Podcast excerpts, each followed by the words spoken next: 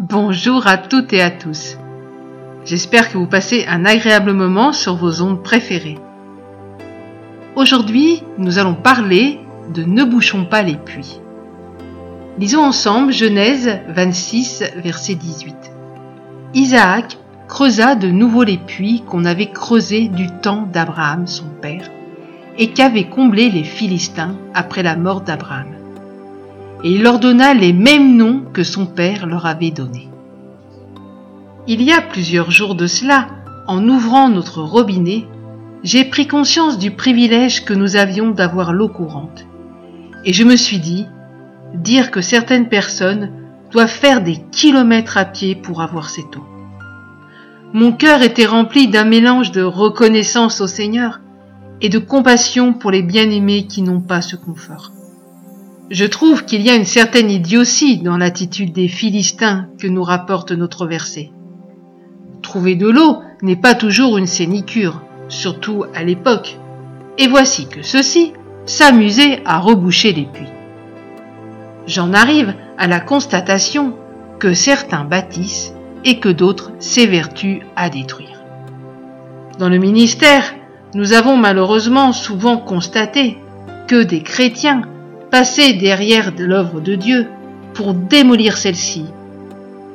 Leur motivation était animée par la jalousie, la calomnie, l'incrédulité, la haine, la rancœur. Tant et si bien que le puits de vie qui avait été ouvert était rebouché avec plein de détritus. Le Seigneur évaluera l'œuvre de chacun. Nous sommes toujours consternés de voir l'aveuglement de certains sur les changements que produit la grâce de Dieu dans la vie de ses enfants, parce que ceux-ci sont dérangés, pas d'accord ou frustrés. Mais bien aimés, réfléchissons bien à ce qui nous anime quand nous serons tentés d'enrayer, de détruire et de mépriser l'œuvre d'un autre. Les conséquences et les pertes pour le royaume de Dieu peuvent être tragiques. L'esprit qui animait Myriam et Aaron se développe si facilement. Leur reproche à Moïse était justifié, mais ils avaient oublié qu'en touchant à l'homme, ils étaient entrés en contestation avec Dieu. Aussi, mettons toute notre énergie à creuser des puits de vie et aidons ceux qui font la même chose. N'utilisons pas notre énergie pour reboucher les avancées des autres. Je laisse là votre réflexion. Chacun de nous, Seigneur, nous avons pu être à un moment donné ou à un autre de notre vie des gens qui ont bouché les puits, des gens qui ont parlé, Seigneur, sur ton œuvre, sur tes serviteurs, sur tes servantes. Et ce que nous voulons aujourd'hui, Seigneur, c'est te demander pardon. Et Seigneur, que tu fasses de nous des personnes qui vont être des encourageurs, des personnes, Seigneur, qui vont être de ceux qui vont déboucher, Seigneur, tous ces puits, Seigneur afin que dans nos pays, dans nos villes, Seigneur, nous voyons ta gloire.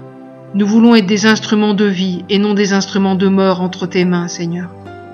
Utilise-nous, Seigneur, et remplis-nous de toi, Seigneur, afin que, dès maintenant, Seigneur, nous ne bouchons plus les avancées des autres, mais qu'au contraire, nous soyons des mains tendues, nous soyons des ponts, Seigneur, pour les aider, Seigneur, à rentrer et à faire l'œuvre que tu as préparée d'avance pour eux et que, et que nous-mêmes, Seigneur, de ce fait, nous entrions aussi dans les œuvres que tu as préparées d'avance.